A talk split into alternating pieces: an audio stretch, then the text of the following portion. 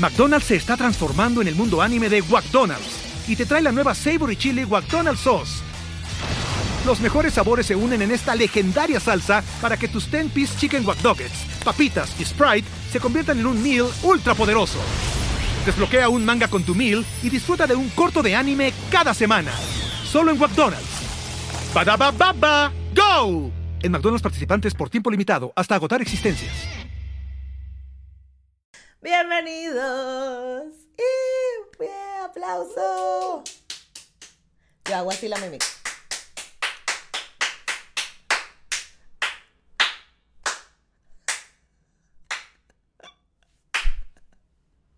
Ya vale. Me encanta, pues yo tengo aquí a Carmen haciendo el sonido y yo hago la mímica. Para no, saturarle, no se ha notado, para no saturarles, eh, eh, pues los oídos, sus maravillosos y preciosos oídos. Gracias por estar aquí en un episodio más. Em, eh, uh, por ahí está Carmen, Carmen. Miren, vale, este, seguimos en esta quinta temporada, en este podcast donde hablamos de negritud, afrolatinidad, racismo, tal. Y hoy tenemos un episodio junto al matemático, músico, artista multidisciplinario, porque Goyo te hace de todo y lo que no sabes lo inventas. Es maravilloso, Goyo. Te lo vas a disfrutar mucho este episodio, así que no te lo pierdas. Démosle la bienvenida a la diversidad. Escuchemos las voces de los afrolatinos por el mundo y soltemos esas conductas nocivas que nos limitan como sociedad. Soy Gisette Rosas y esto es Negra como yo, el podcast. Bueno, estoy segura de que la Gisette de 20 años, que se la pasaba yendo para toques en, la Plaza de los Museos en Caracas, los caraqueños entenderán esta referencia, era una zona muy hippie, ¿vale? Imagínate, Carmen, el mercadillo este que hacen en Ibiza de, artesanía. Este rollo, ¿no? Entonces un puesto, una gente, unos zarcillos, unos pendientes con alambre y una pluma. Yuyitos, por supuesto, los moñitos. O sea, ese era como mi look. Este, y conocer a Goyo es como conocer a un hombre que ha vivido su vida así siempre y a mí eso me encanta. O sea, la hippie que tengo dentro eh, está demasiado feliz y por eso este podcast ahora se llama Hippie como yo. Porque me encanta, me encanta como eh, esta forma de ver el mundo, esta forma de identificarse, de relacionarse, es precioso y Goyo Mijares eh, es el invitado de hoy. Em, ya les voy a contar un poco más de él, o sea, ya van a poder enterarse un poco más de él, pero en principio quiero que sepan que es un, es un hombre que llegó de, de Tapipa, su familia es de la zona de cacaotera por excelencia de Barlovento, eh, es matemático, ahora mismo reside en Los Ángeles y nosotros nos conocimos por estas maravillosas coincidencias de las redes sociales también. Eh, porque yo necesito que ustedes entiendan que cuando yo estoy haciendo la curaduría de buscar quiénes son los invitados para el podcast, siempre tienen que ser personas que resuenen mucho conmigo. Y no quiero que suene como pedante, ni prepotente, ni nada por el estilo, pero sí es verdad que cuando tú vas a pasar, tú como, eh, eh, em, como host o como podcaster o lo que sea, tienes una persona que la vas a entrevistar y vas a estar dos, tres horas hablando con ella, pues tiene que ser una situación disfrutable, porque si no es alguien que te, con el que te relaciones bien o con que no tengan los mismos valores que tú, se hace un poco incómodo. Y cuando yo conocí a Goyo fue como clic. Eh, eh, y además es un hombre que tiene muchísima sabiduría, eh, em, además muchísima buena vibra y es maravilloso hablar con él porque además su carrera ha sido muy importante, ha dejado huellas maravillosas en el estudio de las matemáticas y vamos a ponerlo a él de protagonista a que ustedes lo escuchen. Hoy en el podcast tengo un invitado que vive en los Estados Unidos, pero es afro-venezolano, el señor Goyo Mijares. Bienvenido. Uh. ¿Cómo estás, Goyo? Bien, bien, contento de estar aquí contigo, paisana además, porque no solamente que somos venezolanos y afro-venezolanos, sino que somos de Barlovento. De Barlovento, así es, así, casi que vecinos. Bueno, mi hermana, mi hermana es de Panaquire, está más cerca de Tapipa. Está más cerca de Tapipa. Sí. Yo soy, bueno, mi, yo, mi infancia la pasé entre Tapipa y Panaquire, por cierto, porque mi papá además dio clase en la escuela de Panaquire. Ah. Entonces te conoces bien el pueblo. Sí, sí. Perfecto. Bueno, justamente con eso quería comenzar, ¿no? ¿Dónde creciste y cómo, cómo fue tu infancia? Mm. Tú sabes que, bueno, yo nací en Caracas por accidente, según cuenta mi mamá, porque se supone que yo iba a nacer en el hospital de Caucagua. Okay. Pero por aquellas cosas que pasan cuando la gente, mi mamá se complicó con una potencial cesárea y no había quien la hiciera en el hospital de Caucagua y la enviaron con el parto comenzado a la maternidad Concesión Palacio. Y todo fue bueno. Por cierto que por eso que yo me llamo José Gregorio, porque mi mamá se supone que, tú sabes, le pidió a José Gregorio Hernández por el milagro y M aquí. Aquí estás, viste, por eso es que José Gregorio necesitaba esa beatificación. Exacto. Entonces, bueno, eh, eh, sí, yo nací en la Concesión Palacio, pero ya al día siguiente de haber nacido para Tapipa. Entonces, yo me crié en mis primeros años en Tapipa, que queda como unos 15 minutos de Caucagua, Barlovento. Y luego, ya como a los 5 o 6 años, nosotros, como mi familia se mudó a Guarenas, porque, por trabajo, pues como suele la gente moverse por, por trabajo. Eh, mi mamá y mi papá son maestros, fueron, fueron maestros de escuela, y, y, eso lo llevó a trabajar en Guarenas. Ah, y con nosotros. Claro. ¿Y cuántos hermanos, e, cuántos hermanos eran? Nosotros éramos en total cinco hermanos. Bueno, son, Algunos se han muerto, pero y quedamos tres ahora. Ok, ok. Pero sí, cinco hermanos. Y, y sí, entre Guarenas y Tapipa fue mi crianza. Exacto. ¿Y tú puedes describirle a las personas que nos escuchan o nos ven cómo es Tapipa? Tapipa es probablemente el pueblo más bonito del mundo. no, porque el más bonito es Chirimena, Goyo, lo ah. siento. no, mentira. Es un pueblo pequeño eh, que fue lo que, llamábamos, lo que llamaríamos en, en, en, los estudios afro un cumbe, en el sentido de que Tapipa fue un pueblo fumado, yo diría que fundado por cimarrones, ¿no? Eh, eh, obviamente después fue fundado por la iglesia, este, fue una parroquia eventualmente. Pero Tapipa es un, es un pueblo que queda, si, si, uno va en la carretera hacia Oriente, para los que no, que quizás sepan, de Caracas hacia Oriente, y pasa Caucagua, te consigues a, a, la entrada hacia Tapipa a mano izquierda, pero eso te hace entrar como una especie de montañita, ¿no? una especie de, de montaña y bosque atraviesas esa, montaña y bosque y en una pequeña cima, ahí está el pueblo de Tapipa. Son pocas calles, pero es un pueblo muy bonito, muy pintoresco. Yo tengo mucho tiempo que no voy, porque bueno, tengo mucho tiempo que me fui a Venezuela también ya y, y, he regresado después que me fui pocas veces. Pero, pero Tapipa es un pueblo muy lindo, muy lindo en, su arquitectura, su, su, su, las casas. Eh, algunas que conservan su, su, el diseño, ¿sabes? Como medio colonial, ¿no? Decirlo así, medio de la época de la colonia. Eh, bueno, hay mucho cacao, hay muchos ríos cerca. Eh, cerca. En, en, la casa donde yo me crié, por ejemplo, la parte, en el patio de mi casa, había una laguna.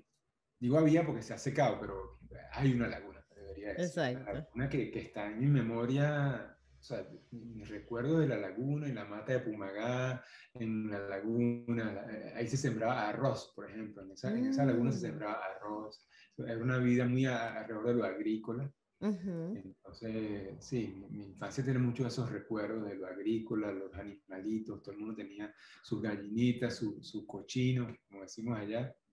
Claro. otros animales, eh, eh, sí, digamos, como... De granja. Agropecuaria, de granja. Claro. Claro, total. Eh, es un pueblo donde hay muchos educadores. Es, interesante. Hablaba de eso hace poco con, con, mi cuñado, que también es de allá. Y, y, siempre nosotros recordamos que Tapipa es, para lo pequeños que es, tiene una población de maestros. Eh, muy importante, creo yo. Es un pueblo donde ser educador fue un valor desde que yo recuerdo. Y entonces eh, era muy fácil estar sentado en una mesa donde habían mayores eh, que todos eran maestros o eran maestros de facto, porque a lo mejor no eran maestros con formación. De hecho, eh, obviamente en, en, los inicios fue así, ¿no? Que eran, eran maestros de facto, porque tenían que ser maestros. Exactamente. Fueron maestros de, los, de facto de los que luego fueron maestros de profesión. De profesión, exactamente. Sí, bueno, yo, yo mi recuerdo de Tapipa y, no solamente mis recuerdos, sino creo que los principios que aprendí allí andan conmigo hasta el sol de hoy, sinceramente. Es un pueblo muy bonito. No sé, tú que estás en Barcelona, la verdad que no sé a qué podría compararlo con la no, gente que con nada. con nada. no, no, no, es incomparable porque es que combina como tiene como dos cosas muy lindas que es todo lo, lo agrario, el bosque, y aparte son árboles grandes que hacen bastante sombra, eh, sabes, el aguacate, el mango, son árboles muy grandes, que, que son árboles que yo tengo años que no veo desde que fui a Venezuela. O sea, cuando yo me vine y volví, dije, ay, los árboles porque aquí no los veo. O sea, en mm. Barcelona uno, uno vive, una, habrá una palmera o un árbol de estos, que, pero no un árbol de estos de, con el tronco grande que da frutos. Eh, eh, y de hecho, en estos días estaba hablando justo con unos compañeros de trabajo que mencionaste lo de Pumagas. Y yo les estaba mm. contando, o sea, para mí, yo me como la fruta sin lavarla, que es una locura. Mm. Nunca me ha pasado nada. O sea, si me provocó y estoy en la calle, le echo un agüita así, pero como que no le hago una gran lavada porque yo estaba acostumbrada a que yo me montaba en la mata y yo bajaba el mango y me lo comía. Porque mi papá siempre me dijo, eso no está sucio, pero eso está en la mata, ¿sabes? Y la guayaba, uno mordía la guayaba, le quitaba el gusano y te lo comía. Totalmente, la, cereza, mira, en mi casa, en el patio de mi casa había cereza. Cosa que yo, no sé, yo voy a decir nombres que no sé si la gente sabe qué es. Sí, tú dilo. Catiguire, Wempan, Merey. Merey, eh, Jobo. Este, eh, em, eh, copo, no, iba a decir copo, este, jobo, dije ya. Eh, bueno, no sé, había un eh, mamón. Mamón. Este, plátano, obviamente, cambures. Sí, lechosa, de todo. Lechosa, que por cierto es el único lugar del mundo donde se dice lechosa es en Venezuela. En todo el resto del mundo le dice papaya. Papaya, sí. Lechosa. Y Cambur también, el único lugar debe ser Venezuela, que dicen Cambur a lo que llaman en otros lugares banano. Exacto. Pero, pero sí, eh, eh, como tú dices, o sea, uno se acostumbró, y, probablemente te pasó lo mismo, porque yo me crié entre, entre lo rural de Tapipa lo medio urbano de Guarenas, que tampoco es totalmente urbano, o no era totalmente urbano, también tenía eso de ir al río, de, al, ingenio. o a la churca, sí. O la churca. Pero, pero además después empecé a estudiar en la UCB, y, pero no te mudas de, de Guarenas para Caracas, sino que viajas, agarras tu autobús todos los días y de vuelta, y eso te, te, mantiene en un balance entre el mundo bien urbano de, de casi toda Caracas eh, y el mundo pseudo urbano, medio rural de Guarenas. Y, y, pero sigues conservando eso que tú estás describiendo, que uno se acostumbró a que iba caminando y había una mate mango, uno agarraba su mango y si estaba en el piso incluso también lo agarraba. Por y supuesto. Le la mano y se lo comía. Claro. Y, y, eso a mí me parece que. Aquí no se puede hacer eso en general, o aquí no. hay, el temor de, de, que eso no está bien y probablemente no esté. Probablemente Sin embargo, yo vivo, yo vivo ahora en California y, y en el sur de California y aquí este, e, este, lugar es, muy fértil y, de hecho muchos de los alimentos que se consumen en todo el país son producidos aquí. aquí hay una cultura agrícola, una relación con la tierra un poco distinta a otros lugares. ¿no? Yo creo que yo confío más en las frutas de aquí de California que en la del resto del país. Eso es importante. Goyo, ¿y cómo fue tu adolescencia? ¿Qué te gustaba hacer antes de ser músico, matemático y toda tu carrera? ¿Qué, qué, qué, hacías antes de adolescente? Mm. Eh, eh, yo era, bueno, a mí me gustaba mucho reunirme con los panas, ¿no? con amigos. Nosotros, nosotros eh, en el liceo teníamos un grupo ¿no? de, amigos. Una de las cosas que más, jugaba, más, más, más disfrutábamos era jugar dominó. Que por cierto, era una cosa que era como aprendida por, de los viejos. O sea, sinceramente, probablemente también sea por el, por el asunto de haber sido criado por barloventeños y en, y en, zonas cercanas a Barlovento, pero la relación con los mayores para nosotros era muy, muy, importante, muy importante y muy, muy cotidiana, es decir, era muy normal estar en la casa y ver a, tus tíos y a tus a los familiares mayores, a los amigos de tu papá, de tu mamá, en una mesa jugando trucos, jugando dominó, cocinando, haciendo un sancocho, y tú ahí, tú en medio de todo eso, y entonces tú vas como que creciendo con, la, con eso de manera intuitiva, ¿no? Y empiezas a, acercarte a, tus amigos más o menos del mismo lugar. y tus amigos son más o menos como eso también. Cuando vienes a ver tú a los 15 años y ya estás haciendo sancocho, estás haciendo, tú tienes tu mesa de dominó, tu mesa de truco. Este, entonces, eso me gustaba mucho, ¿no? Fines de semana con los panas hacer eso. Y escuchar mucha música. Yo siempre escuché mucha música.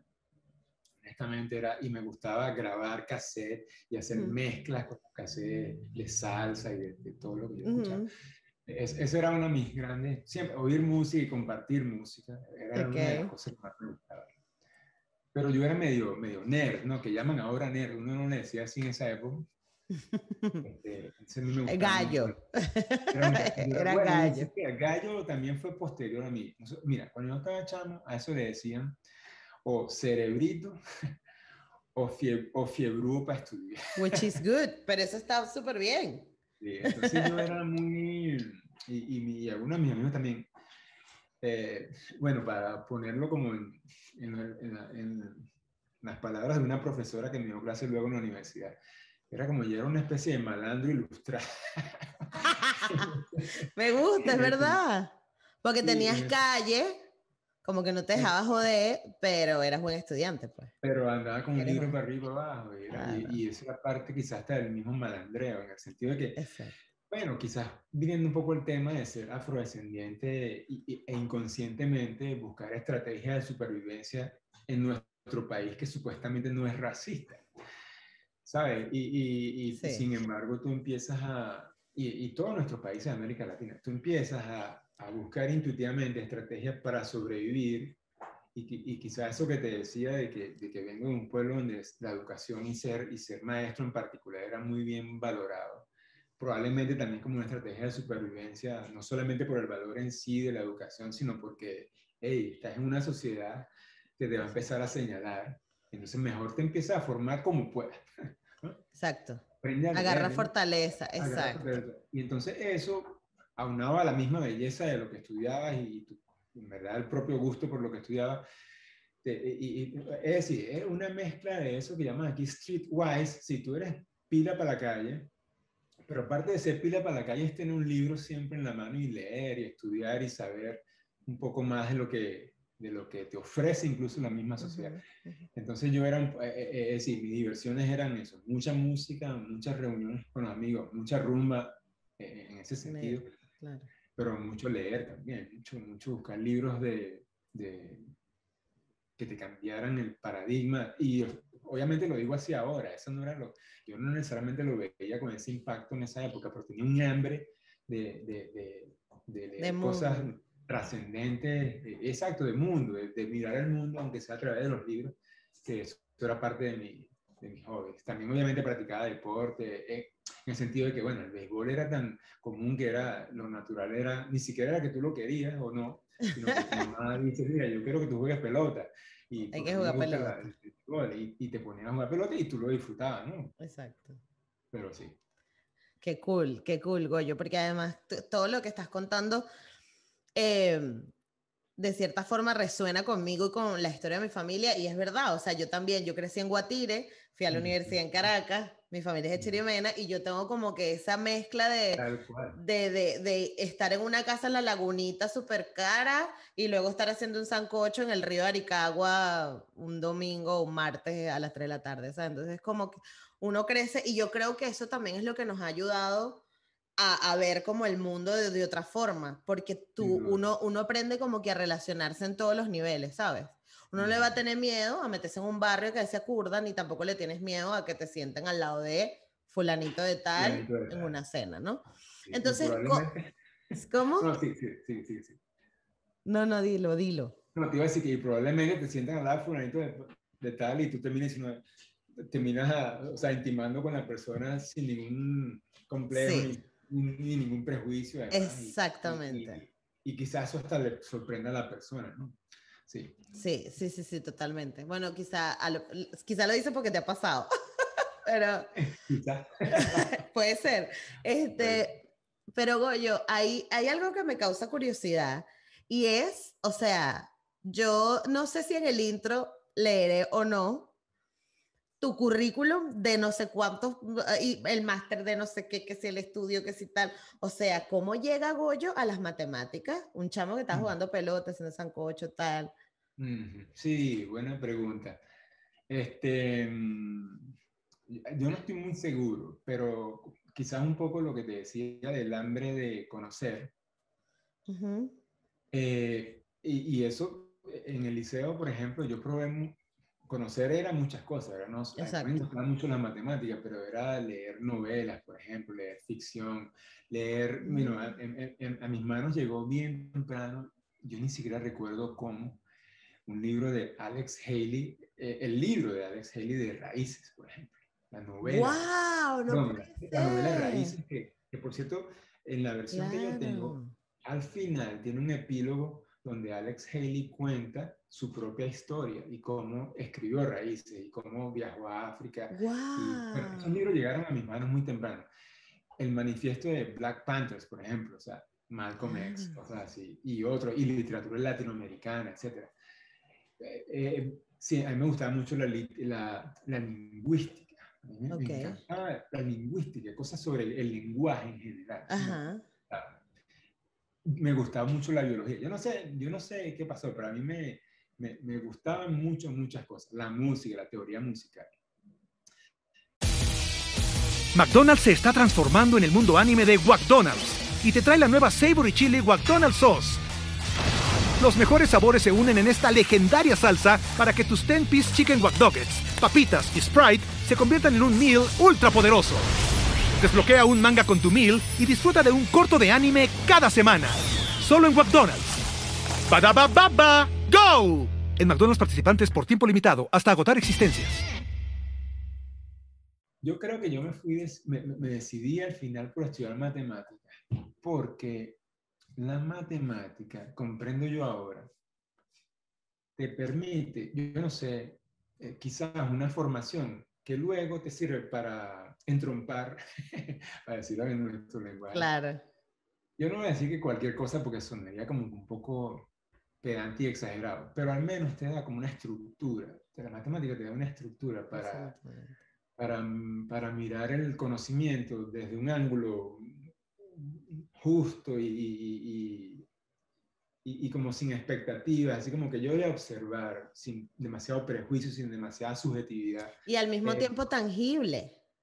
Y al mismo tiempo tangible. No sé, pero ojo, te estoy diciendo esto ahora, después de viejo. Claro. Sí, por la matemática había un... Eh, había, fíjate que cuando yo, yo, entré a la Universidad Central presentando examen de admisión, porque es curioso, cuando en esa época estaban los llamados examen, ¿cómo llamaban esos exámenes? el CNU. Académica. Del de actitud académica, claro. académica. Y en el liceo donde yo estudié en Guarenas, por razones que no voy a contar porque son un poco tristes, se perdieron los registros de los exámenes de los estudiantes de mi corte, de mi, que se han conmigo, se no llegaron al CNU. Eso hizo que de mi corte, los que quisieran estudiar en la universidad tenían que o esperar un año más a ver si eh, ¿cómo se llama? Tomaban el examen nuevamente, o se aventuraban directamente a ir a las universidades a presentar los exámenes de admisión que existían en algunas de ellas y en algunas facultades de esa universidad. la Facultad de Ciencias de la UCB tenía su examen de admisión. Y yo como quería estudiar, y yo me voy para la UCB y presento mi examen. Y así nos fuimos un grupo de amigos a presentar el examen de admisión. Mm, curiosamente, la mayoría de los varones de mi, varones digo, hombre, sexo ser humano de sexo masculino. Tranqui, eh, En, en, mi corte queríamos ser militares mm. o estudiar cosas como de, de, ingeniería o quizás computación, pero pensando en el lado como ingenieril de eso. Eso era como una moda, ¿no? Era una moda de, probablemente también porque si tú vives en Guarenas, tú ves eso como las posibilidades más cercanas para tu movilidad social, yo quiero ser militar, porque eso era, en verdad, la información en esa época, no sé en tu generación, pero en la mía, ser militar era una super cosa, ¿no? No, y que te aseguraba un futuro, un futuro para la familia, sí.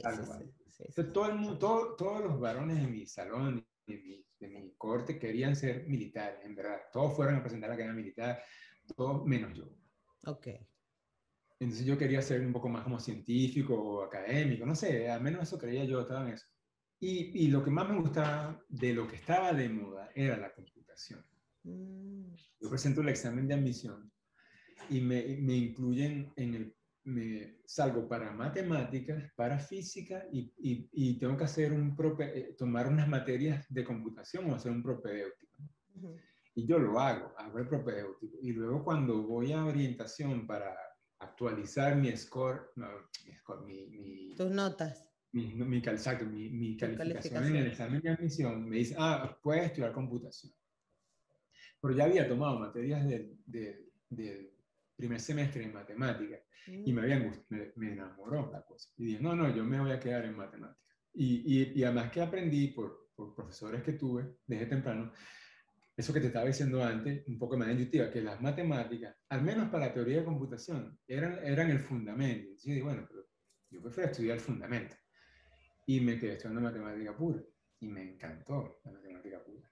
¿Qué es lo que te gusta de la matemática pura?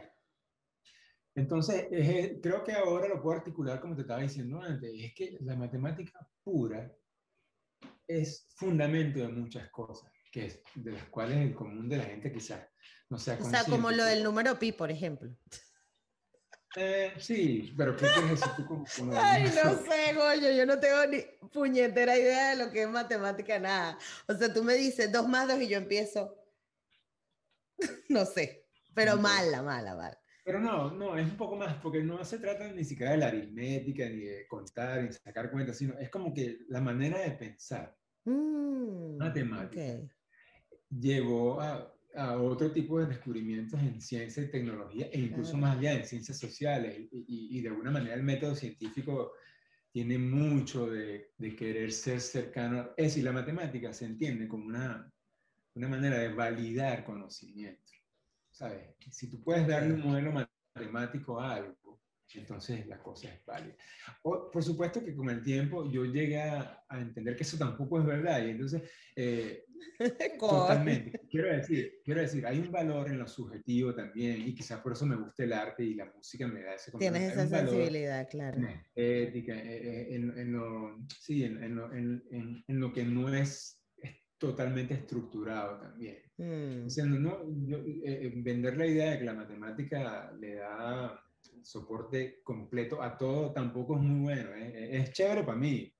Probablemente me, me pueda ayudar a vender mi trabajo matemático mejor, pero, honestamente yo no creo que sea verdad y no creo que es bueno que sea verdad. Yo creo que es bueno escuchar el corazón subjetivo de un artista y, y, y el otro lado del cerebro y creo que más bien de la conjunción y amalgama de estas dos o más este, puntos de vista es que uno realmente aprende. Uno aprende ahí cuando hay, hay cosas que, que, son intuitivas que no son la estructura. bueno, pero, pero en todo caso, cuando, cuando sentí que eso le da estructura a muchas cosas, eso me enamoró más y así más.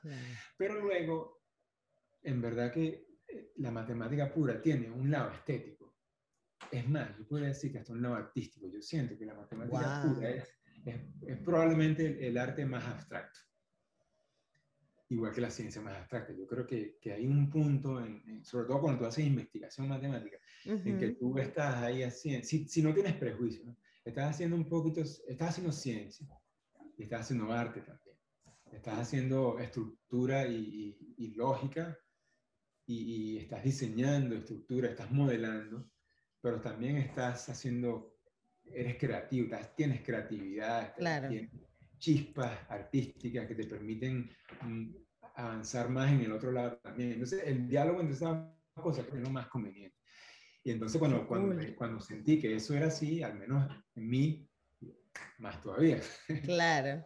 ¿Y qué hace? O sea, si nos puedes explicar a nivel de, de como para visualizarlo. ¿Qué hace un investigador matemático? O sea, tú llegas a la oficina, te pones un café, te sientas y dices, hoy vamos a investigar matemáticamente. O sea, ¿qué? ¿Cómo es? Eh, bueno, por cierto que lo del café está interesante, eso que digas lo del café, porque los matemáticos tienen una fama de tomar mucho café. hay, una ah, revista, hay, una revista, famosa de matemática que se llama si mal no recuerdo, se llamaba así como Mathematical Intelligence, algo así. En una portada famosa de esa revista aparece unos manuscritos, unos garabatos matemáticos, una taza de café medio derramada sobre el papel y un cenicero con un cigarro. Claro. Ese era como un estereotipo de un matemático actuando. ok. Y honestamente, eh, eh, yo llegué a vivir eso, en verdad que hubo una época en que, por ejemplo, cuando estaba haciendo mi doctorado, en que eh, estando en mi oficina, había una hora de la tarde en que abrías la puerta de tu oficina porque necesitabas ver gente y, y, todo el mundo hacía lo mismo, salía, epa, ¿qué? ¿Quiénes son? ¿Cuántos son? Café y lo que fumaban, fumaban y sentarse a seguir hablando de la cosa, pero ahora ya con un café. Y, con un café y un cigarro, el relax. Pero yo, mira, eh, para responder esa pregunta, yo diría que, bueno, pregúntale a un artista también cómo, hace, cómo es un día de arte. No, pero tú me estás confundiendo más. O sea, yo quiero saber qué es lo que tú haces. O sea, tú, ah, o sea, te tienes que, leer un libro, sacas una cuenta. Tú me estás preguntando cómo lo hago. Y ese cómo lo hago, es como tú lo, eh, eh como, el cómo lo hago es, es, es, verdad. Eh, es decir, eh, hay que desmitificar un poco a los matemáticos y quizá mantener cierta parte del límite también, pero claro. si tú te imaginas a un artista haciendo arte, o un músico haciendo música, un compositor, bueno, te puedes estar imaginando también a un matemático haciendo matemáticas. ¿Sabes? Como, bueno, tú llegas al lugar donde hace matemática, que no tiene por qué ser tu oficina, puede ser fácilmente el, patio de tu casa o la sala de tu casa o mm. la cocina mientras estás cocinando. Y estás pensando en un problema, estás creando, estás observando un fenómeno, solo que uno lo observa aquí adentro. Mm. Bueno, a veces también lo observas afuera si, si, haces matemática aplicada y quieres modelar cosas de la realidad, pero hay una buena parte de tu trabajo que ocurre aquí, ¿no? Estás observando eso y dejando que que funcione y obviamente te estás basando en algunos principios que aprendiste eh, en tu entrenamiento y lo estás aplicando allí, de manera inconsciente o no, hasta que, hasta que ves el resultado. Pero hay momentos que son eureka, pero hay momentos que son como el carpintero que está picando, el, agarró el trozo de madera y lo está... Tienes que ir quitando, ok. Sí, hay, parte, hay una parte que es bastante artesanal, en el sentido que tú tienes que hacer de tu pedazo de de, piedra una estatua apunta no solamente de la inspiración y el modelo que tienes en tu mente, sino del trabajo detallado. ¿no? Es, igual. Entonces, bueno, no sé, quizá, quizá, déjame decirte entonces que eh, el, el, cuento que yo he hecho de lo que yo en particular hago como okay. Yo trabajo en un área que se llama teoría de Ramsey, que, que, que se parece, un, digamos, la gente ha oído hablar de eso, que teoría del caos. Teoría Ramsey es como, es como una parte de la matemática que habla de el anticaos. Es decir, el caos, eh, como quien dice, el caos total no existe. ¿Qué quiere decir eso? Al menos para mí.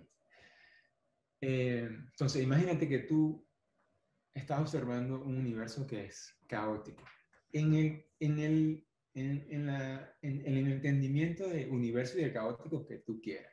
Okay. O sea, universo físico, ok tu casa, tu familia, cualquier cosa que tú consideres un universo. Ok.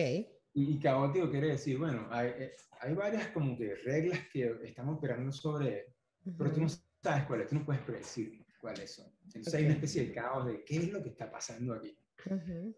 Em, mi trabajo como, como practicante de la teoría de Ramsey es mostrar, si es posible, que ese universo no es tan caótico, que en el fondo esas reglas tan raras realmente no son tan raras.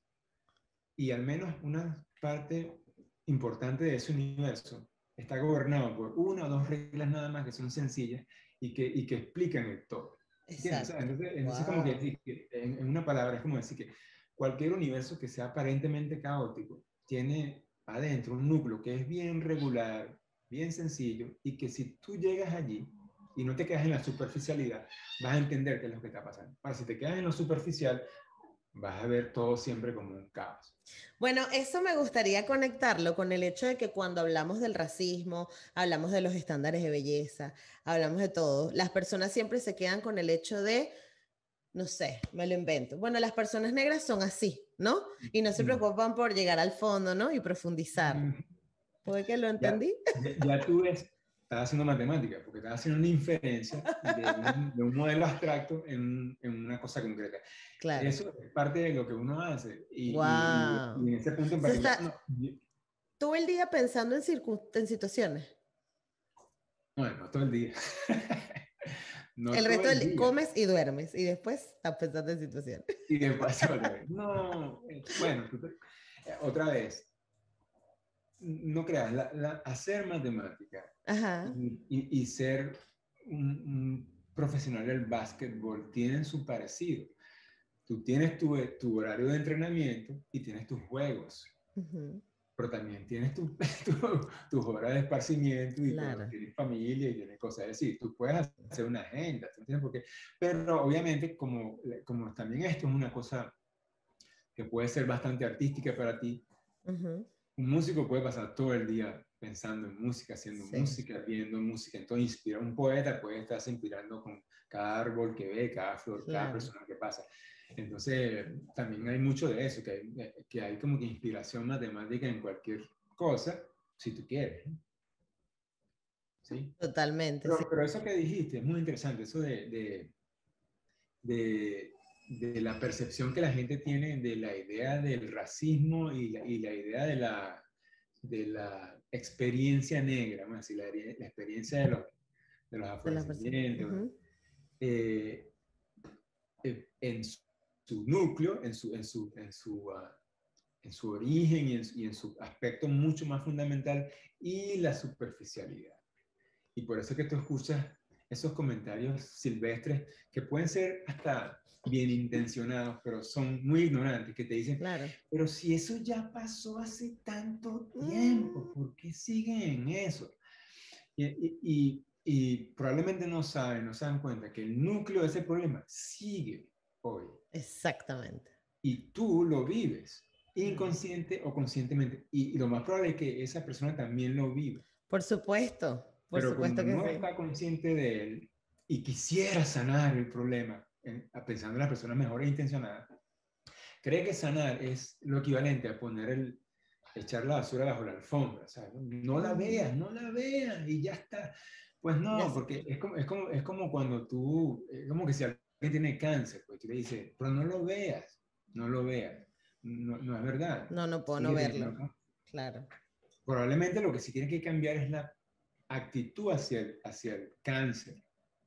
Es decir, no pienses que el cáncer, o sea, no, no, no, solamente pienses en el sufrimiento que te da el cáncer, pero trata de entender qué es lo que el cáncer te está diciendo. Y a lo mejor así lo vas a soltar. Absolutamente. Si, si, si, si obvias el cáncer o solamente te basas en el sufrimiento que el cáncer produce, muy probablemente sigas teniendo cáncer. Eso, sí. eso es lo que pasa en la sociedad también, yo creo. Así es. Wow. La teoría de Ramsey sirve, baja el núcleo de la cosa y te das cuenta que viene está Exacto, ya lo tengo, lo tengo, me encantó. Otra de las maravillosas disciplinas eh, de Goyo es la música. Em, y encontrar, o sea, la visión que tiene él de la música con la matemática es maravillosa, em, porque nos deja como, como enseñanzas bien, bien curiosas de, ¿sabes? Uno asumiría que la matemática es una cosa horrible, número y tal, y él como que lo ve desde una forma muy linda que hasta, incluso haciendo la entrevista, me planteé, chico, estudiar matemática en algún momento, porque dije que lo ve tan bonito, o sea, como que todo suena tan, tan bello en ese momento, hasta que tienes el papel y tienes que echar los cálculos y no sabes cómo resolverlos, ¿no? Pero eh, además de ser matemático, es músico y, y, toca un montón de instrumentos, conoce muchísimos géneros y es maravilloso. Y él aprendió de racismo y de su negritud a través de la música. Entonces, vale la pena que escuchen esta parte de la entrevista porque em, conocer ese lado de Goyo también es chévere. Goyo, ¿y cómo ahora llega la música a tu vida? ¿Cómo llega la música a mi vida? Bueno, yo creo que la música nunca estuvo fuera de mi vida. Ok, exacto. Pero a nivel profesional. Ajá. Sí, yo, bueno, como te dije, yo era muy musical desde pequeño, muchas guatacas, mucho Fulia, parranda. Si tú hablas de Tapipa, y no hablas de fulía y parranda, un redondo, culvepuya. Exacto. nunca. Exacto. La parranda del santo que llaman allá. Y, eso, ¿no? Entonces yo vengo de una familia donde eso era un, culto, era, era, y una familia extendida además, y todo el pueblo, ¿no? Era las parrandas, las décimas, la cruz de mayo, la, la, fulía, que a mí en particular, la fulía me gusta mucho como, como la, sonoridad emocional de la Increíble. Es una cosa bárbara. Increíble. entonces, bueno, eso quizás me, me, me, hizo tener mucho gusto por la música. Yo, entonces, eh, como te decía, yo, a mí me gustaba mucho grabar. Yo, yo, yo era de y grabar y la relación con el disco y con cómo se hacían los discos. Yo era lo que iba con una discotienda y podía comprar un disco si, si tenía plata, no por quién tocaba, porque a lo mejor ni siquiera sabía, porque yo empezaba a ver atrás los créditos, y esto lo grabaron aquí, mira los instrumentos que usé, yo quiero esto. Si podía comprarlo, lo, lo compraba y me lo llevaba. Entonces, yo no sé por qué, pero mi relación con el mundo de la música, más allá de la música en sí, sino la producción musical, eh, eh, eh, desde pequeño estuvo allí. Entonces, bueno, pero claro, eventualmente yo quiero estudiar música en Guatire, precisamente de donde tú te criaste, donde tú te criaste existía el CEA, ¿no? el Centro claro. de Educación Artística. Eh, de hecho, el nombre completo es Centro de Educación Artística Vicente Emilio Vicente Emilio Sojo, exactamente. Entonces yo me inscribí en el CEA cuando tenía como, cuando estaba como en tercer año del liceo, cuarto. Y estudié como, honestamente, como un año nada más, o seis meses. Entonces, estudié como teoría y solfeo y estudié percusión clásica, que, porque esos lugares tienen más formación clásica, ¿no? Un poco. Sí. Pero eh, estudié. Luego, sin embargo, bueno, como venía el quinto año y yo me quería graduar y quería entrar a la universidad, bueno, concentré más en eso, ¿no? Pero, pero igual seguía tocando. Me acuerdo que yo tocaba timbales, en una, teníamos una banda de salsa en el liceo y yo era el timbalero porque era el timbalero. Bueno, me gustaba el timbal. Creo que lo hacía bien, pero además yo soñaba con la faña. O sea, la faña, ¿sabes? Para mí el movimiento de la música afrolatina en Nueva York era el movimiento de, cultural y musical. Así como, como también lo fue el movimiento del reggae y Rastafari que venía del Caribe. Para mí esos dos movimientos de, de, cultura afro eran, eran paradigmas para mí. Bueno, pero entonces yo, yo admiraba a Nicky Marrero, timbalero de la fan, yo quería ser como Nicky Marrero. entonces, eh, ahí, bueno, eh, ahí empíricamente estudiaba los timbales. Y, sabía un poquito de teoría de música por esto que te digo del ser. Luego, cuando entro a la universidad, eh, me enamoré del bajo. Me compré un bajo que alguien estaba vendiendo, bajo en Guarenas mismo, lo compré un bajo eléctrico y, y, y empecé a estudiar bajo por mi cuenta pero luego estudié eh, y, y, seguía tocando. Tocaba con panas en Teníamos una banda de rock, incluso toqué en bandas de rock de Guarena. Matamos Tigre eh, eventualmente en, en, en, bares de Guarena que se llama, de Guarena no, de, de, Caracas. Había uno que se llamaba Gasoline Shop, ¿de acuerdo? Llegamos ¡Wow! No tengo ni idea. Y eso hace, tenemos una generación hay una generación importante. Lo que pasa es que Black Don't Crack, Black Don't Crack, entonces tú estás con tus rastas, ¿verdad? Hablando, no, la, matemática es pura. tengo blanco, Mira, es verdad, Goyo, pero se ve increíble. Parece esos viejos Rastafari que, que están así todos, que están sentados ya solamente dando sabiduría al mundo. Amén. Que ya como que, ay, no, ya yo no quiero trabajar, ya yo traje mucho, tráigame, atiéndame. ahora Ahora, blanco. este, y entonces, mm, ¿qué pasa? Eh, eh, sin embargo, bueno, como siempre estuve haciendo, estaba estudiando en la universidad, no sé, estaba como muy claro, quizás por, por, cuestiones de supervivencia, volvemos otra vez al tema aquel de, de inconscientemente, eh, la gente dirá que es mentira, pero honestamente, y, y, y yo estoy seguro que casi toda la gente de Barlovento, al menos de mi generación, que tuvo acceso a la educación inconscientemente, inconscientemente o no, tuvo la supervivencia y la movilidad social como parte de la estrategia de educación. No solo era el conocimiento, sí, pero no era solo el conocimiento, era, tú sabías, tú sentías que las oportunidades tampoco eran demasiado. Y si pelabas esta, probablemente pelabas todas. Pelabas todas.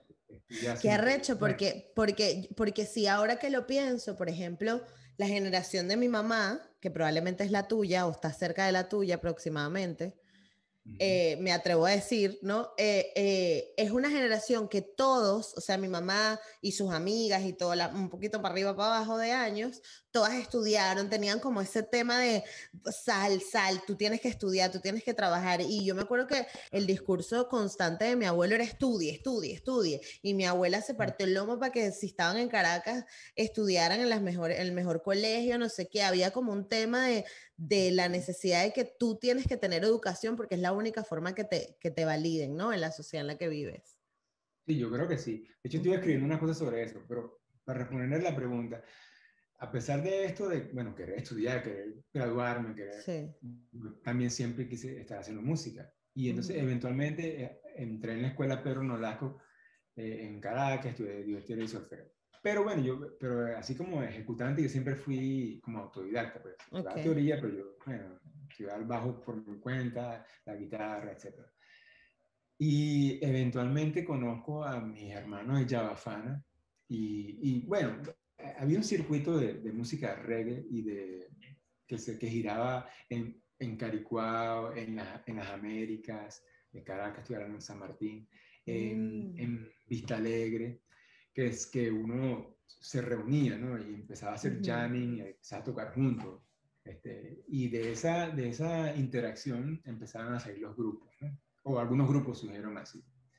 Entonces yo conocí a, muchos de los que después fueron mis compañeros de, de de trabajo musical en ese circuito, en ese, en ese ambiente.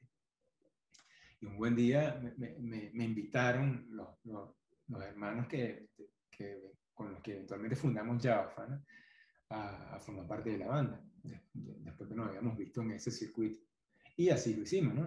Fundamos la banda y, y entre un poco de estudio formal y más, y más guataca y jamming, bueno, la banda fue creciendo, creciendo y, y, el deseo y el gusto por la música ha sido creciendo y creciendo, creciendo.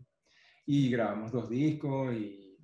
o sea, a ti te dio tiempo de hacer tus investigaciones en el IBIC, llegar al núcleo, que si la teoría de Rank, que si la matemática, que si el doctorado, estar en Yabafana, sacado. Sí, verdad que sí.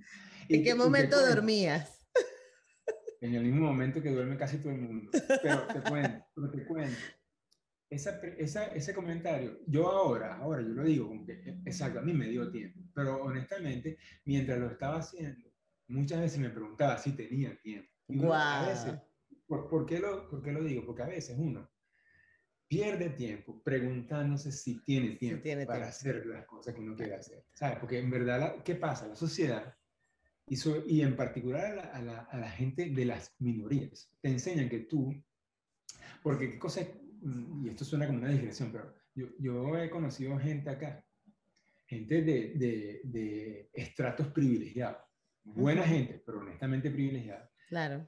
Que, que tú lo conoces y, e hicieron 50 mil cosas en su adolescencia, o sea, estudiaron música en lo mejor, llegaron a un nivel música, estuvieron en todos los summer camp de todas las cosas que se te puedan ocurrir, saben hacer 50 mil cosas, pero hoy en día son nada más esto. Pero su familia, por el privilegio, les enseña, epa, tú puedes probar todo lo que tú quieras, puedes viajar con el que te dé la gana. Pues".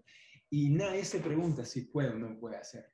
Totalmente. ¿Qué pasa? A, uno, no que sea de manera consciente, pero la sociedad le enseña en general a todo el mundo, pero en particular a la gente de las, de las, de las minorías o, de, de, las zonas más populares. Menos privilegiados. Exacto que tú tienes que buscar cuál es tu casilla y, y sin la pela te jodiste. O sea, entonces tú, uno vive en el temor de la supervivencia por muchos años. Totalmente. Incluso cuando te estás dando cuenta que estás haciendo mucho más de lo que la sociedad esperaba de ti o, o que la sociedad te encasillaba.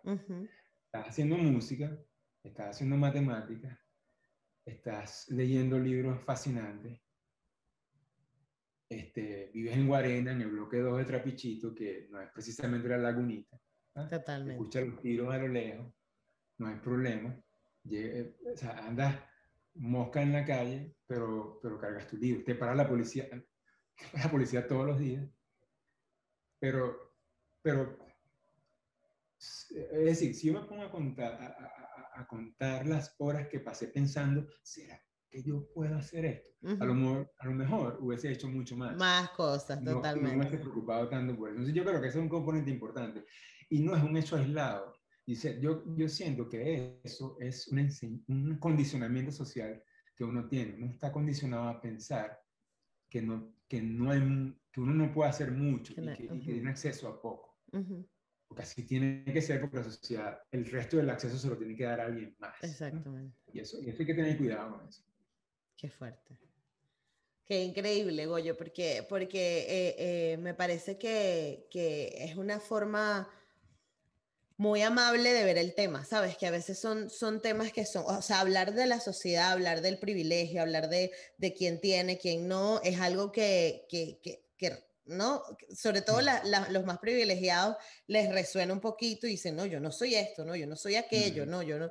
Pero sí es verdad que cuando tienes más oportunidades, no valoras lo que tienes y cuando no las tienes, te, te esfuerzas tanto que lo consigues, pero lo consigues es por puro coraje, ¿sabes? Por puro, tengo que tenerlo porque no me queda de otra, Y eso, y es eso es, es, es, muy importante, sobre todo para... Mira, yo, yo terminé mi tesis de doctorado en la Universidad de Toronto. Yo estuve por un corto tiempo en Toronto. Yo hice todas mis materias en la UCB. Mis grandes maestros son de la UCB pero tuve la oportunidad de ir a, concluir el doctorado en Toronto. ¿Por qué te cuento esto? Por lo que estás diciendo tú allí. Yo llegué a Toronto y como sabía que iba a estar allí máximo un año, yo vivía metido en la biblioteca, vivía metido en el Fields Institute, vivía leyendo los, los papers, los libros, sacando y escribiendo, y, y, y, mandé los papers que pueden enviar lo más rápido posible a publicación. Porque yo valoré la oportunidad que tenía de acceso a esa información mm. que los estudiantes que estaban allí los tenían todos los días con bajar las escaleras. Y yo estaba en, Caracas y no tenía acceso a esa super biblioteca ni a ese super instituto.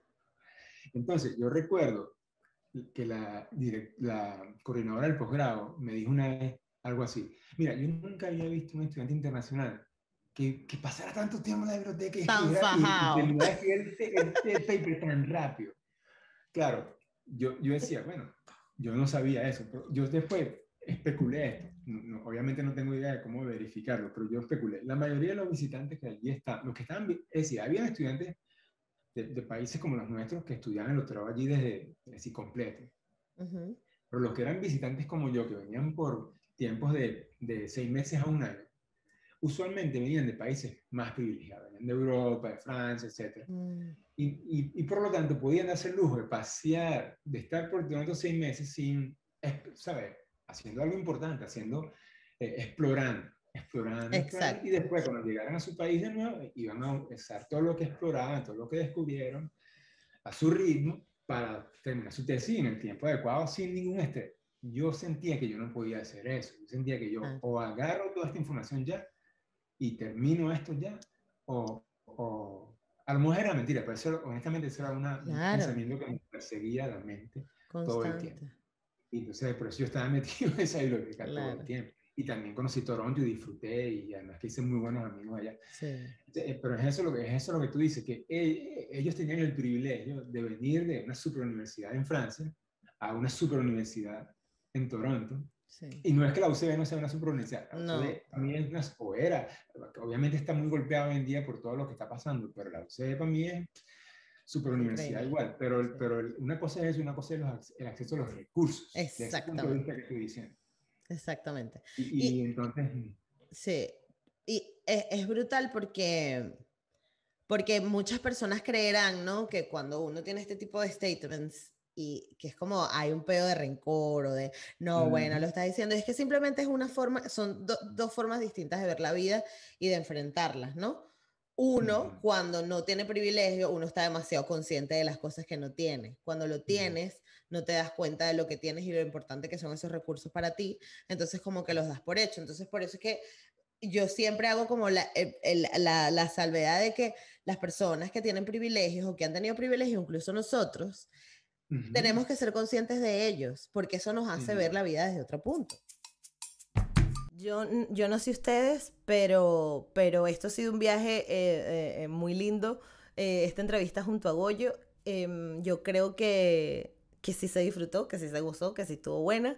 Eh, si no te gusta o si no te parece o si hay cosas que quieras pues compartir con nosotros, recuerda que tienes las cajas de los comentarios para que digas ahí lo que tú quieras y nos cuentes y debatamos. También estamos en todas partes como Negra como yo.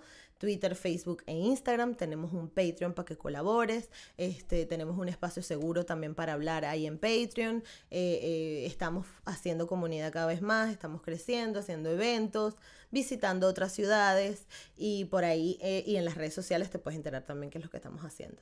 En esta última parte de la entrevista, em, quisiera que se enteraran, porque yo creo que para todos es diferente, ¿no? Descubrir esto, esto de de la negritud, ¿no? Entenderse negro dentro de la sociedad es un proceso distinto para cada quien, a pesar de que tenga muchos puntos de conexión. Así que vamos a escuchar la historia de Goyo para ver qué nos va a contar él con respecto a eso. pero cambiando radicalmente el tema. Bueno, no ni tan radicalmente, pero te quiero hacer una pregunta, ya para finalizar. ¿Cómo o cuándo o de qué manera te diste cuenta de que eras negro? Mm. Em, bueno, primero creo que hace, fue mucho, que fue hace mucho tiempo, más algo de, de, hace poquito.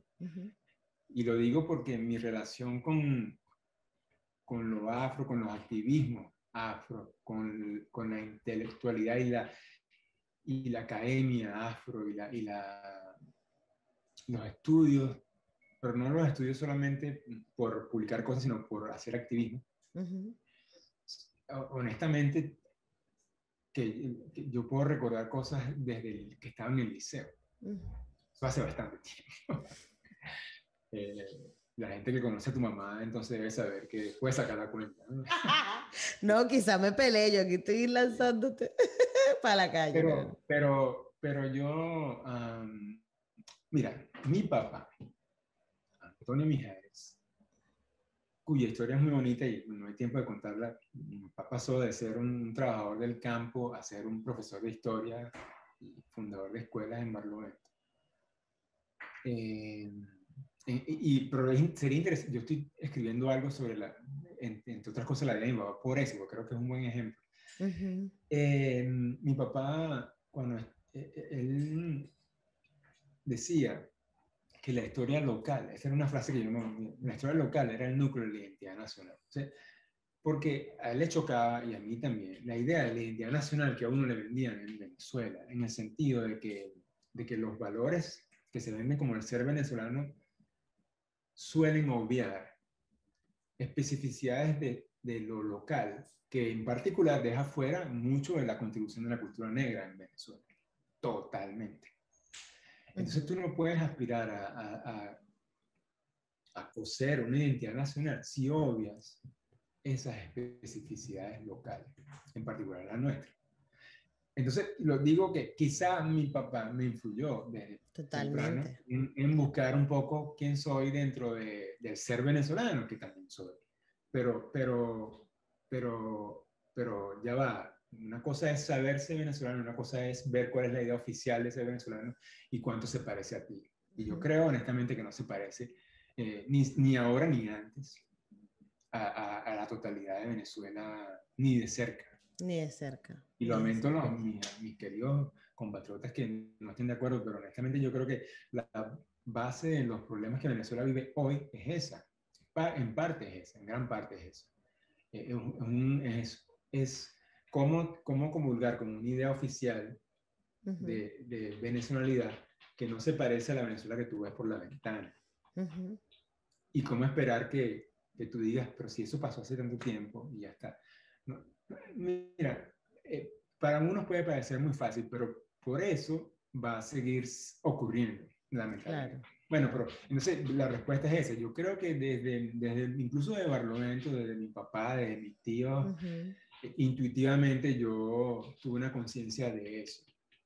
Formalmente luego, quizás gracias a eso, yo empecé a buscar información y como te digo, entonces llega a mis manos libros de Alex Haley y, otros libros sobre Rastafari y, libros de Che Canta Diop y, y, todo, Fanon, etc. Pero antes que la gente empiece a preguntar, bueno, pero ¿y, las contribuciones afro-venezolanas? Mira, Hay un libro que yo creo que todo venezolano, afro o no, debería leer. Yo lo he leído dos veces. Lo acabo de terminar de leer hace poco. Un libro de la profesora Ligia Montañez, de la Universidad Central de Venezuela, que creo que aún está viva, y si está viva debe tener como 81 años por ahí. Montañez. El libro se llama El racismo oculto en una sociedad no racista. Ese es el título. Y es el caso de estudiar, y, y, es un libro, la gente pensará, ah, pero ¿cuándo escribieron eso? Ese libro lo escribió ella como en los, en los 90. Pasó, nadie habla de eso. No. Pero para mí es uno de los libros fundamentales para entender no solamente a la cultura afro-venezolana y a la identidad afro-venezolana, sino a Venezuela. Claro. Porque no se trata de, de, de, de, que lo afro ahora es privilegiado, no. Pero entender a Venezuela pasa por entender lo afro venezolano. Por supuesto. Y lo, indígena venezolano. y lo europeo venezolano también. No, no, estamos negando. Pero la dinámica, como se construyó el país después de la conquista y la esclavización, y, y cómo los parámetros de poder y de belleza y de, y de eh, esto? De, de, movilidad social son permeados por lo que aquí en Estados Unidos llaman white supremacy, ocurren en Venezuela, ocurrieron en Venezuela desde el principio también. Ocurrieron en todo el mundo occidental y Venezuela no es la excepción. Y, y otra vez, lamento que muchos de mis compatriotas venezolanos eh, quizás no estén de acuerdo, pero ningún país del hemisferio occidental es la excepción de la influencia de lo que aquí se llama white supremacy. Es, eso es así, ese es un diseño. El mundo occidental fue creado sobre ese diseño. Así que mira, hay que aceptarlo, como tú dices, eh, eh, eh, entender el problema no por resentimiento, no por raya, sino porque es así. Y mientras sigamos teniendo, esa fragilidad del lado de los privilegiados, etcétera, de no querer ver el problema que también es tuyo, porque eres frágil y no quieres sentirte culpable, aunque nadie te esté echando la culpa, pero tampoco el resentimiento este, que tampoco te permite moverte, es cierto, porque, porque tampoco te permite entender lo que pasa y curar lo que pasa. esos son como que los dos extremos que son entendibles. Los dos extremos se entienden. Uno entiende por qué esos dos extremos existen. Pero, pero hay que igual ver el problema de una manera serena y con intención de sanar. Y ese es parte del problema. Entonces, este libro, que es escrito por una mujer venezolana, desde la perspectiva de mujer afrodescendiente, porque ella es una mujer y además su madre era negra, su padre era blanco. Y, y ella escribe desde la perspectiva de mujer, de psicóloga, psicóloga social, este, latinoamericana, desde esas perspectivas eh, no dominantes. Pues, Totalmente. interesante, es un poco de lecturas que sobre todo para la época en que ella lo escribió no eran muy eh, no influían y, de hecho por eso quizás su libro pasó por debajo. Pero mira, yo recomiendo que lean ese libro, lo repito. Pero ¿sabes dónde, dónde, se puede más, yo creo que tengo por aquí cerca una copia que ando conmigo y, y, y es un librito, si me das un segundito, ah, aquí está. Mira, está estropeadito porque es viejito. Ajá, ¿me oyes? lo consigo? Ah, bueno, yo, yo lo compré en el pasillo de ingeniería, lo usé hace chorrocientos años. no creo que lo consigas allí, pero yo creo que está en Amazon, yo creo que está en Amazon. Lo voy a buscar, porque de hecho cuando yo empecé negra como yo, y me encanta de verdad que todo lo que dices, porque es, bueno, estoy completamente de acuerdo contigo, pero una de las cosas que me pasó es que cuando yo empiezo negra como yo, empecé a decirle como a todo el mundo, porque es que yo estaba en un blackout total, o sea, yo era de las que pensaba de que la negritud en Venezuela era tambor, rumba, playa, dale hasta abajo, mm. y, y no, o sea, hay una profundidad importante. De hecho, en estos días estaba discutiendo con unos amigos porque yo les dije, la base, la base aromática de la comida venezolana es afro. Y eso es algo que a mí nadie me va a poder, o sea, es así. Y yo, de hecho, una de las cosas que más quiero es entrevistar a un gastro, a un etnogastro, ¿cómo es que? Tiene un nombre, ¿no? Las personas que estudian gastronomía, pero que investigan de dónde viene la comida, los sabores. Ajá, exacto. Y, y, y, eso, o sea, cosas como esa, cosas como que la cosa que a ti te gusta de la comida es afro. Porque porque quienes estaban en las cocinas, la cocina mantuana está hecha por mujeres negras. Y quieras que no, las mujeres negras obviamente traen una, una, base aromática que viene de África. Entonces, e, es, así.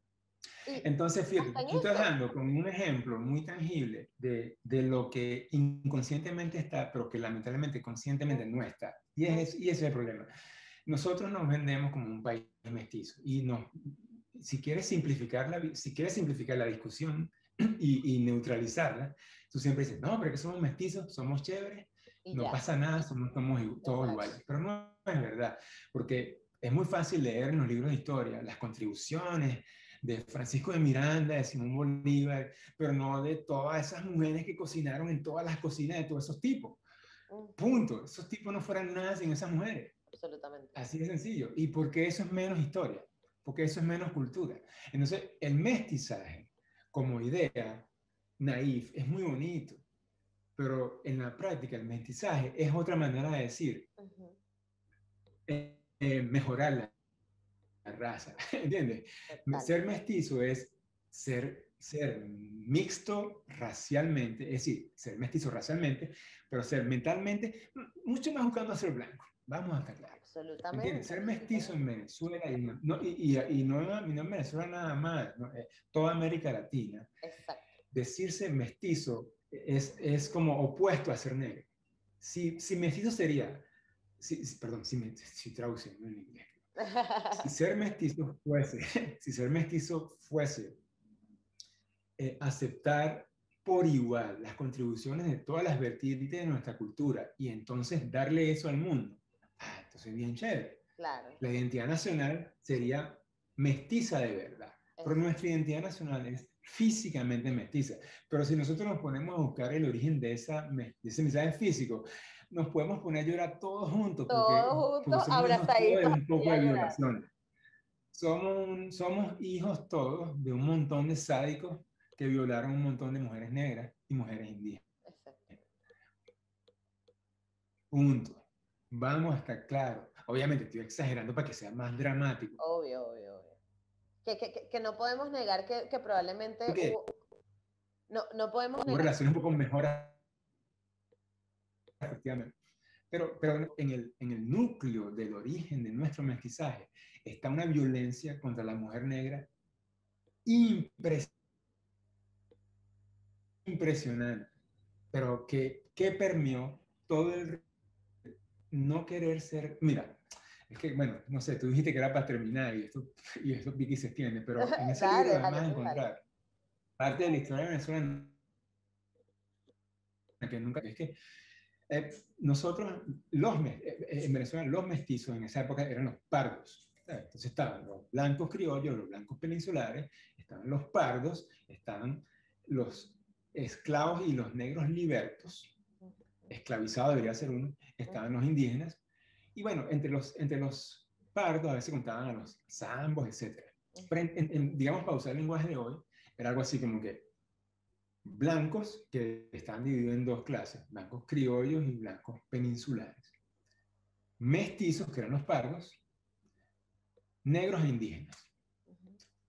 Los mestizos que eventualmente por razones de la misma violencia y la dinámica de, crecimiento de la población basada en esa violencia inicial, este, llegaron a ser la mayoría de la población, eh, pero no los dominantes, por razones también obvias históricamente, eh, entendieron, por razones que están muy claras, que para sobrevivir, tener acceso a ese poder, tenían que parecerse cada vez más a los dominantes. Punto. Eso es obvio. Y eso está bien en el sentido lógico. O sea, está mal en su resultado y, en, su, y su práctica, pero, pero eso es lo que está detrás del mito de mejorar la raza y ser mestizo. Es decir, mira, los, mesti los pardos podían comprar blanqui blanquidad, blanquitud, no sé cómo se diría blanquitud.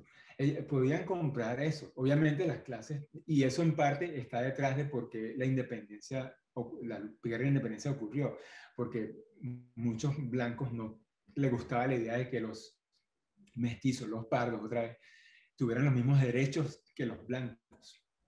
Bueno, eso, la gente no se da cuenta de que eso pasó tanto tiempo, por tantos años, que eso definitivamente sigue estando en el inconsciente del venezolano. Y entonces, ser mestizo en Venezuela, inconscientemente, en el sistema de valores ligados al poder, te lleva a buscar ser como los blancos de aquella época, ni siquiera como los blancos ahora, sino como los blancos de aquella época. Eso no, hoy en día eso no es culpa de nadie, no, no estamos buscando un culpable, pero yo digo esto como una predicción matemática. Si nosotros nunca dejamos el temor de mirar ese problema y dejamos el resentimiento que nos, que nos hace fijarnos solamente en el sufrimiento que da ese problema, Venezuela no va a salir de los problemas que tiene. Y América Latina tampoco. Porque vamos a estar siempre entre una, ser una Europa de segunda que no termina de reconocer las contribuciones de sus indígenas, de su población autóctona original, ni de los esclavizados y los descendientes de los esclavizados, que como tú dices, están detrás de muchas de las cosas más fundamentales de nuestra identidad, pero que son invisibles. Y esa invisibilidad pesa, esa invisibilidad es como un aire caliente que está allí por los siglos de los siglos de los siglos y puede reventar, como ha reventado. Y no vamos a echar esos cuentos, pero sabemos de qué estamos hablando. O sea que mira, lo demás es caer esa coba, honestamente. Lo demás es caer esa Mira, Goyo, o sea, tú no tienes idea de lo mucho que me disfruta esta conversa. Este, si es por mí, sacamos una segunda parte y hablamos de racismo sabroso, trancado.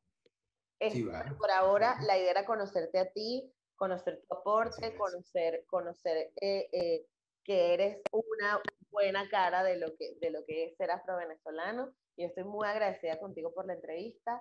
Em, de verdad que este, tengo la cabeza así, un montón de cosas, porque, porque a mí me encanta tener este tipo de conversaciones, porque siento que, que hablan desde, desde eso, desde el buscar conectar con una historia que fue muy triste, pero que necesitamos saberla para poder continuar tranquilos por la vida, necesitamos saberla.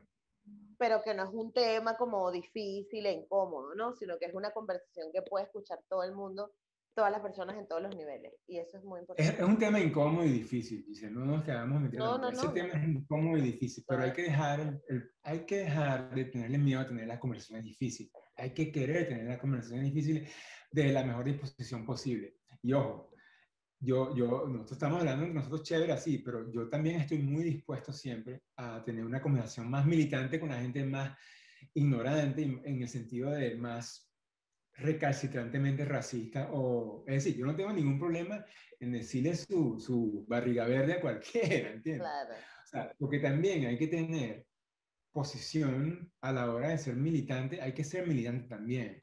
Pero yo lo que creo que eso no es necesario, pero hay que estar preparado también para eso. Porque, porque también está, la conversación puede ser llevada de la mejor manera posible. Pero, hay gente que sencillamente te va a decir, Giselle, hay gente que te va a decir, a mí no me interesa tú eres un negro y punto. Y este, no trabajas aquí, o tal cosa, te lo juro. O sea, mira, por decirte un anécdota nada más ya que vamos a cerrar. Yo me, yo me acuerdo que eh, en Venezuela, yo, yo quiero insistir en los anécdotas de Venezuela porque yo quiero que la gente se deje de tontería y entienda que en Venezuela el racismo existe. Y existió y ha existido siempre. Y que, y que eso, y aceptarlo, no significa vivir ahora frágil y asustado porque no, nosotros somos la gente más chévere del mundo. Bueno, pero podemos seguir siendo la gente más chévere del mundo, pero además ahora conocedores de, de la realidad. Y sigamos, usamos, usemos ese aspecto chévere de nosotros para analizar ese problema de la manera más amena y, y, sana posible. Pero si no lo hacemos, bueno, chévere puede ser sinónimo de estúpido también, ¿sabes? Como que no quiero ver el problema. Eso es, eso es parte de lo que es estúpido, porque esa es tu verdad también, ¿no? Totalmente. Estaba yo con un amigo mío, también negro, muy querido, que por cierto hoy comienza un, una fase nueva de su vida muy importante. Eh, este amigo mío es probablemente, él también es de Barlovento, es de Guarena, descendiente de gente de Río Chico y de San José sobre todo. Okay. Negro, afrodescendiente. Es probablemente el mejor fisioterapeuta especializado en el tenis que Venezuela tenga hoy en día. Richard León se llama, ¿no? Para hacerle propaganda. De una. No, pero vamos a traer a Richard, León para el podcast. Lo tienen que traer para el podcast. Richard y yo estábamos en época de formación, yo estaba estudiando matemática, probablemente ya yo estaba recién graduado y, estaba y él estaba o terminando su estudio de fisioterapia o, ya estaba bien encaminado. Vamos caminando por Parque Central, por la Avenida Bolívar, por Parque Central, y vemos a mi media cuadra eh, ante nosotros un muchacho que está convulsionando un Blanco, que está convulsionando. Richard es un experto en esas cosas, sabe cosas médicas. Entonces él me dice, compadre, vamos a, vamos a auxiliar a este chavo, mira, quita, me dice, quítale los zapatos, dale unos golpecitos en los pies, mientras yo le hago, él agarró como su pañuelo, se lo puso bajo la lengua, porque el chavo se estaba mordiendo, ¿ves? Claro. La lengua y entre la convulsión y se estaba haciendo daño. Y empezó a darle primero auxilio. Y cuando ya más o menos lo medio estabilizó, me dijo, oye, mientras yo lo sostengo aquí, anda a los bomberos, porque ahí en, en, en la torre del parque, sí, el parque central hay una estación de los bomberos. Los bomberos, bueno, para que ellos continúen con el trabajo, porque nosotros no somos paramédicos. Y yo me arranco para allá. Y cuando regreso con dos bomberos, ¿cuál es mi sorpresa? Que veo a mi pana esposado en el piso un policía encima de él con la rodilla en la espalda y otro policía conversando con una linda viejecita blanca que le está diciendo, en lo que me ve, ahí viene el otro ladrón. Ese negrito es el otro ladrón. Fíjate tú, ella vio a mi pana auxiliando a este muchacho solo y lo primero que le pasó por la mente que lo estaba robando. ¿Sabes? Entonces, tú me dirás si eso la señora, de otro modo, quizás sea una maravilla de persona, ¿no? hasta dulce puede que sea. Claro. Pero ella es víctima de un condicionamiento que en su reacción inconsciente le hace sentir, ese es un ladrón. Ese señor, ese muchacho, porque éramos bastante, éramos jóvenes, veinteañeros, es un ladrón. Y yo era el otro ladrón. ¿Qué teníamos en común los dos? Bueno, somos negros, somos afrodescendientes. Claro, el policía, su reacción cuando me vio fue primero como que irme a agarrar, pero después vio que yo venía con dos bomberos y, dijo, ya, que no cuadra. Y terminamos de llegar y yo le expliqué, no, señores, nosotros estamos, que era lo mismo, por cierto, que mi amigo le estaba diciendo, mire, no, nosotros estábamos ayudando a este chamo que tenía convulsiones y tal, y la señora, no, que nos están robando los zapatos. Claro. Y, claro, eh, obviamente el testimonio de los bomberos fue suficiente para que los policías no dejaran ir, pero hubo que dar el testimonio de los bomberos. ¿Te das cuenta? Totalmente. Dos de la tarde, Parque Central, Caracas. No estoy hablando de George Floyd en, en, Minnesota. Estoy hablando de Goyo Mijares, Richard León, Parque Central, Caracas. Caracas. Mira, eso, es, eso que te estoy contando pasó muchas veces. No solamente conmigo, sino con muchos. O sea, que, que, nos paró la policía porque éramos sospechosos. Pasó tanto que una vez, yo ya cuando era profesor, yo hice una investigación sobre eso, sobre el perfil del delincuente juvenil en Caracas. Okay. Y no para mi sorpresa, pero al menos... Era una foto tuya. El perfil que las policías de Caracas de la época, y probablemente todavía, tenían, todas las policías, todas, todas las policías que puedan nombrar, que tenían de un delincuente juvenil, era un chamo que era exactamente yo o mis sobrinos hoy en día. Entonces tú dices, es decir, ¿qué quiere? Para, para que la gente se dé una idea de qué significa eso. Eso quiere decir que cualquier policía en la calle a cualquier hora, si ve a un muchacho como ese, lo tiene que detener, porque tiene orden, porque es un potencial delincuente. Oye, pero entonces vas a detener a el 99% de Barlovento, el 99% de Petare, ¿entiendes? Si vas al sur del lago Maracaibo, lo vas a poner preso a todos. Entonces, ¿qué es lo que te quiero decir con esto? Bueno, a lo mejor nosotros los mestizos no somos explícitamente racismo, pero el sistema es un sistema basado en la segregación racial. Quieran reconocerlo o no, ¿entiendes? Punto, punto. Entonces, bueno, hay que moverse con eso. Y ya, no hablo más. Bueno, muchas gracias. Y esto fue el podcast de Goyo. Goyo, de verdad que maravillosa entrevista. Muchísimas gracias por tu tiempo. Este, espero que esta conversación se pueda repetir Ojalá sea en California, porque uno tiene que ir a una, un eventico, una cosita, quien quita. Quien quita, quien quita. Sería pero, buenísimo. pero sí, muchísimas gracias. Eh, y bueno, yo dejaré todos los datos de contacto si la gente te quiere contactar en la caja de la descripción. Un abrazo hasta California. Un abrazo a tu esposa también por ahí. Y, y nada. Hasta Barcelona también. Sí, ya te avisaré. Pasamos por Chirimena y Tapipa. Tapipa, exacto. todo agarrando la cola por ahí. Este, de verdad, muchísimas gracias, Goyo, porque fue muy, muy, muy guay. Mucho cariño, mucho cariño, mucho cariño. Y bueno, gracias, gracias por estar en este episodio una vez más, gracias por acompañarnos, gracias por darnos amor siempre, por tomarnos en cuenta, por no perderse los episodios semana a semana y espero que hayan aprendido y disfrutado mucho de este episodio, el 141.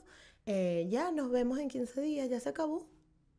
Si llegaste hasta aquí, comenta abajo, se acabó. Coño, porque a veces la gente no se queda hasta el final. Yo quiero saber si hay alguien que se queda hasta el final. Déjalo ahí pasa de curiosidad, pues. y gracias, un abrazote y nos vemos en el próximo episodio. Chao. Terminamos.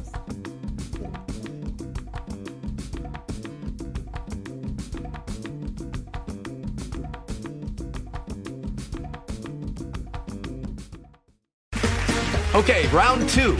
Name something that's not boring. A laundry? Ooh, a book club. Computer solitaire, huh? Ah, oh, sorry, we were looking for Chumba Casino. That's right. ChumbaCasino.com has over 100 casino style games. Join today and play for free for your chance to redeem some serious prizes. ChumbaCasino.com. No purchase necessary. Full prohibited by law. 18 plus terms and conditions apply. See website for details.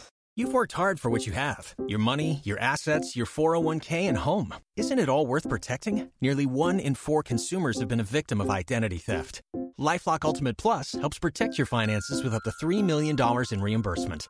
LifeLock alerts you to identity threats you might miss, and if your identity is stolen, your dedicated U.S.-based restoration specialist will work to fix it. Let LifeLock help protect what you've worked so hard for. Save 25% off your first year on LifeLock Ultimate Plus at lifeLock.com/aware. Terms apply.